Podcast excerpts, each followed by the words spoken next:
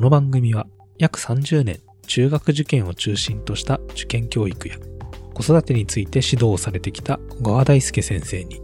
中学生と小学生の子供を持つ私株式会社ピトパ富山が最新の受験情報や小川流の子育て術について聞くお子様を持つ親御様のための音声情報番組になります。皆様こんにちは。ピトパの富山です。今回はプログラミング学習についてリスナーの方からご質問をいただきました。早速ご紹介させていただきます。えーニックネーム、きのっちさん。ポッドキャストでこちらの番組を見つけ、受験には全く縁がないのですが、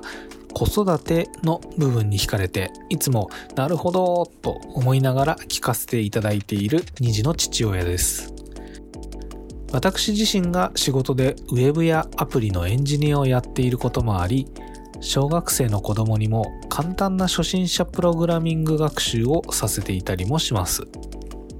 プログラミング学習は論理的な考え方をしたり、多少英語の勉強にもなったり、かっこ笑。い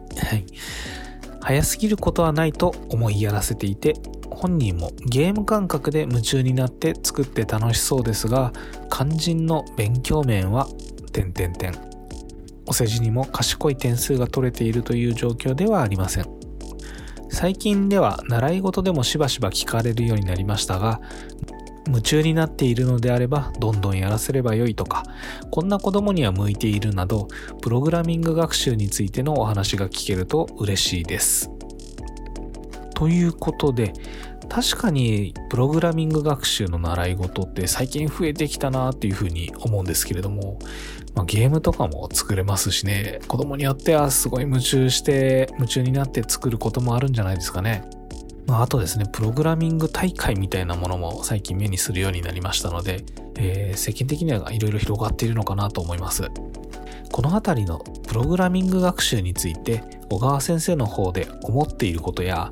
学習においての注意点などを聞いてきました。それではお聞きください。まず、この木のちさんはすごくポイントをついてらっしゃるなと思うんですよ。あはいそう、プログラミングって本当に、その論理的に物事を組み立てていく必要があるので、いや、こう因果関係を意識した論理思考っていうのにつながりやすいし、はい。大体コードが英語ですからね。えーそうですね。ん英単語を覚えるのにもちょうどいいし。はいで、ただですね、日本におけるプログラミング教育ってすごく狭い捉えられ方をしてしまっていて、えちょっと本来的なものではないんですね。うんっていうのは、プログラムというのは、まず、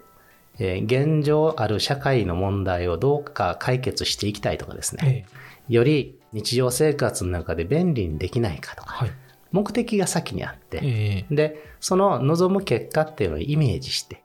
でそれをイメージしたものを実現するのにどんなコードを書いていけばいいのかはい。を考えてう、んで、その後、えー実際に入力した時に思うような動き、例えばロボットプログラミングであれば、ロボットが思うように動いてくれるかっていうのを点検検証して、はい。思い通りにいかなければどこだろうっていうその間違ってる点というか、こう指示うんうんとしてプログラムが間違ってるところを特定して修正して、で、まあ大人の世界でいう PDCA をやるわけですけども、はいそうですこの一連の取り組み全体がプログラミングなんですよね。ああ、なるほど。うん、だからそもそもあのパソコンに向かう前から学習は始まっているべきなんですけど、ええー習い事のプログラミング教室ってそのもうお膳立てが決まってて、プログラムだけやらして動いたねはで終わってしまってるところも結構多くてー、ああ、なるほど。はい。はい、で、それって作業系プログラムを育ててるだけになるんですよ。はい。はい。はい。なので、この子供たちの未来、AI 時代におけるその存在価値を生み出すという点で言うと、うんえーただの作業員を育てたらまずいので、えうん、クリエイティブであること、うん。で、何かその、お社会をどこを変えたいと思うかっていう、そういう問題意識を持つ部ーうんう分ん。っていうところは大事にしていく必要があるはいってことなんですね。で、この木下さんのお子さんは、このプログラムをするのをすごい熱中してるとえいうことは、自分で考えてあれこれ試すことはきっと好きなんうんですようん。うんだからどんどんやらせてあげたらいい。それは間違いなく想像力であったり、えー集中を持続させる力であったり、はい。達成感であったりを養ってくれるから。うんじゃあなんで学校の勉強が苦手なんでしょうとええいうと、自分がイメージしたものを実現させていく頭の使い方と、定まったことを習って覚えて使うって頭の使い方違うからなんですね。ああ、なるほど。うんはいなので、勉強の仕方を教えてあげなきゃいけない。まず今回のテーマが何で、その中で、えー覚えるべきことはこれで。ええなぜ覚えるかというと、その、例えば公式、算数の公式だったら、その公式を覚えておくことによって、より早くこの回答を出していけることができる。遠回りしなくて済むからだよ。とか、なぜ社会で地名を覚えるんですか？って地名を覚えることによってどこの話をしていてどことどこのお関係を今見ようとしてるのかっていうこの地図の上での発見ができるしはい。でその地名に特徴をつなげていくことでそこの気候であるとか気候が影響するその生活の様式であるとか文化とかええに話がつながっていく。うんで、そうして知識を持つことによって分かる世界が増えるから、他の人への共感が生まれて、で、自分で考えるってことができるようになるんだよと。そういった、習って、一旦それを自分が取り入れて、それを使ってみるっていう、この、えーサイクルに対して、ええこのお子さんがね、プログラムやってる時の自分であれこれ考えるモードが入ると。知識入ってこないわけですよね。なるほど、なるほど。うん。だからそこの使い分けっていう教え方をすると、ええ大体解決するんじゃないかなというふうに思います。で、まあ、プログラミング向き不向きっていうと、んあの、どの子もやればいいと思うんですけど、はい。えーただパソコンを使ってやることのみをプログラミングと思う必要は全くないですね。あ、なるほどね。なぜなら算数の問題解くのってプログラミングと頭の使い方一緒だし、ええで、条件整理していって、よりシンプルな解法を求めていく。はい。数学のえーエレガントな解法を追求するのは、無駄のないコードを作ろうとする頭と一緒だし、はい。っていう点で、その問題意識を持って改善していく目標を設定して、それの実現の手段を考える一連のプロセスをプログラムと捉えると、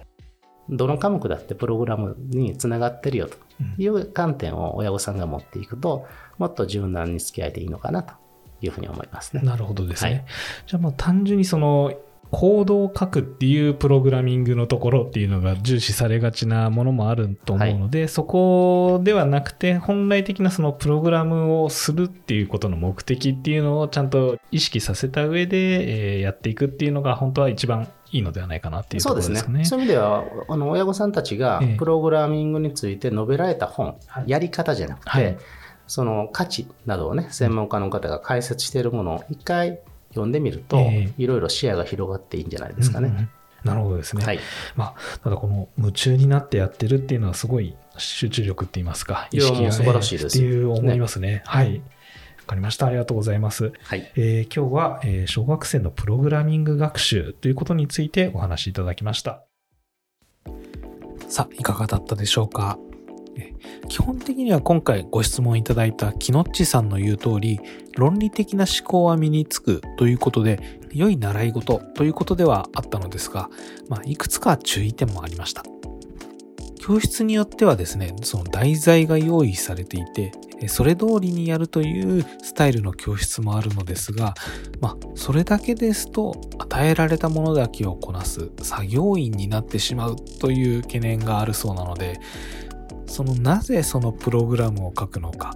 プログラミングというクリエイティブな面を分からせてあげるということが必要であるということでした。確かにこの作業っていうもの自体はこれからの時代どんどんその AI がやっていくっていう流れになるかなと思うんですけれども、まあ、人としてはですね、その問題意識を持って何のためにプログラムを書くのかということに、えー子供の意識を持っていくということが重要になりそうですね。まあ、問題意識を持つ目的意識やテーマを考えて行動するというのは、まあ、学習面においても大きな差を生むっていうのは確かですので、えーこういった習慣っていうのは常に意識できればなと思います。プログラミング学習、まあ、確かにかなり流行っているような感じもしますけれども今回のエピソードを聞いて、まあ、やらせてみようと思うのは、まあ、いいかなとは思うんですけれども、えーまあ、あくまでも子供主体で夢中になりそうなのかということを確認しながらやらせてみせるのがいいのかなというふうに個人的には思います。ちなみに我が家はですねプログラミング学習ゲームっていう言葉には異常に反応したんですけれども、教室っていう言葉に拒絶反応を起こしてですね、えー、結局いけてないんですけれども、まあ、ちょっとそこ言い方間違えたなと今少し反省しております。さて、えー、子育て受験ラジオではリスナー様からのご意見ご要望、また小川先生への子育てや受験についてのご質問などお待ちしております。番組詳細欄にあるリンクよりお気軽にご投稿ください。今回も最後まで聞いていただきありがとうございました。